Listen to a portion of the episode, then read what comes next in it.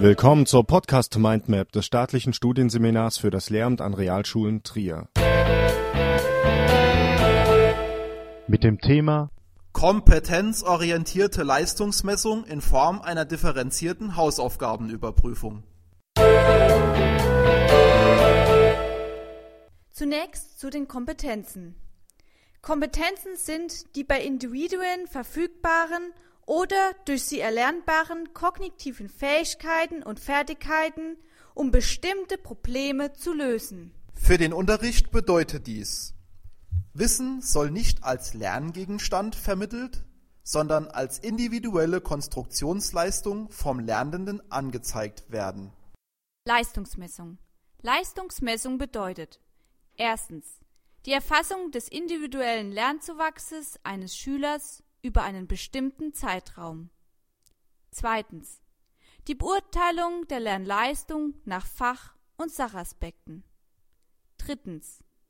Der Vergleich und die Bewertung von Lernleistungen innerhalb der Klasse. Folgende Kriterien muss eine Leistungsmessung erfüllen. A. Objektivität. Verschiedene Bewerter kommen unabhängig voneinander zum exakt gleichen Ergebnis. Testergebnis ist sowohl vom Bewerter wie auch vom Bewerteten unabhängig. Dies kann durch eine möglichst präzise Formulierung von Kriterien, eindeutigen Binnengewichtungen und rechtzeitig vorher diskutierten Musterlösungen oder Erwartungshorizonten geschehen. B. Reliabilität. Das bedeutet die Zuverlässigkeit. Es ist der Grad der Genauigkeit, mit dem ein Test das misst, was er misst ohne Rücksicht darauf, was er zu messen vorgibt. Die angewendeten Beurteilungskriterien und Beurteilungsverfahren müssen die zu beurteilenden Merkmale auch wirklich korrekt messen und nicht etwas ganz anderes.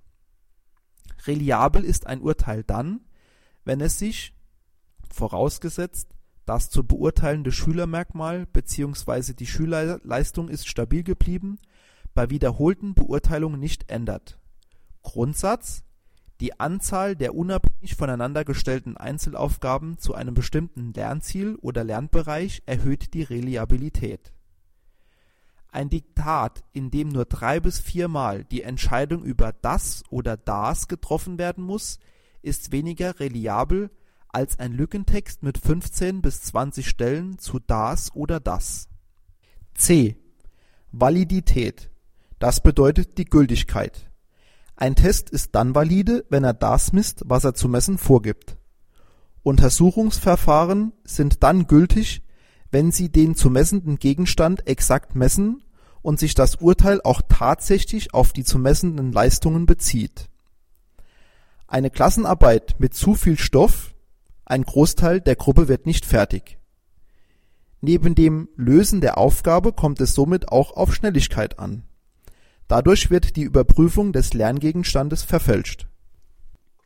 Differenzierung Aufgrund der Tatsache, dass es sich in der Schule um heterogene Lerngruppen handelt, muss bei Leistungsmessungen differenziert, als unterschieden bzw. abgestuft werden.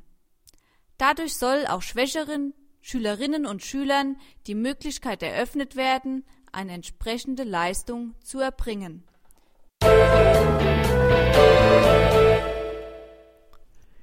wie kann so etwas nun in Form einer Hausaufgabenüberprüfung aussehen?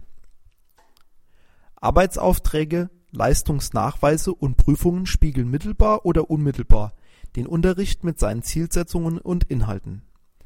Eine differenzierte Aufgabenstellung ermöglicht dem Schüler, der Schülerin nicht nur ihre erworbenen Kenntnisse und Fähigkeiten unter Beweis zu stellen, sondern bietet auch die Möglichkeit, stärker Aspekte der Regelungsspezifik wie Schülerorientierung, Handlungsorientierung und fächerübergreifendes Arbeiten einzubeziehen. Eine differenzierte Hausaufgabenüberprüfung kann durch entsprechende Aufgabenstellungen gestaltet werden. Zum gleichen Sachgegenstand werden zwei unterschiedliche Aufgabenstellungen formuliert. Dabei werden Aufgabenstellungen gewählt, die methodisch-strategische Kompetenzen explizit fordern. Die Schülerin bzw. der Schüler wählt zwischen leichten und anspruchsvolleren Aufgaben zu je einem Sachverhalt. Er oder sie darf allerdings nur eine Aufgabe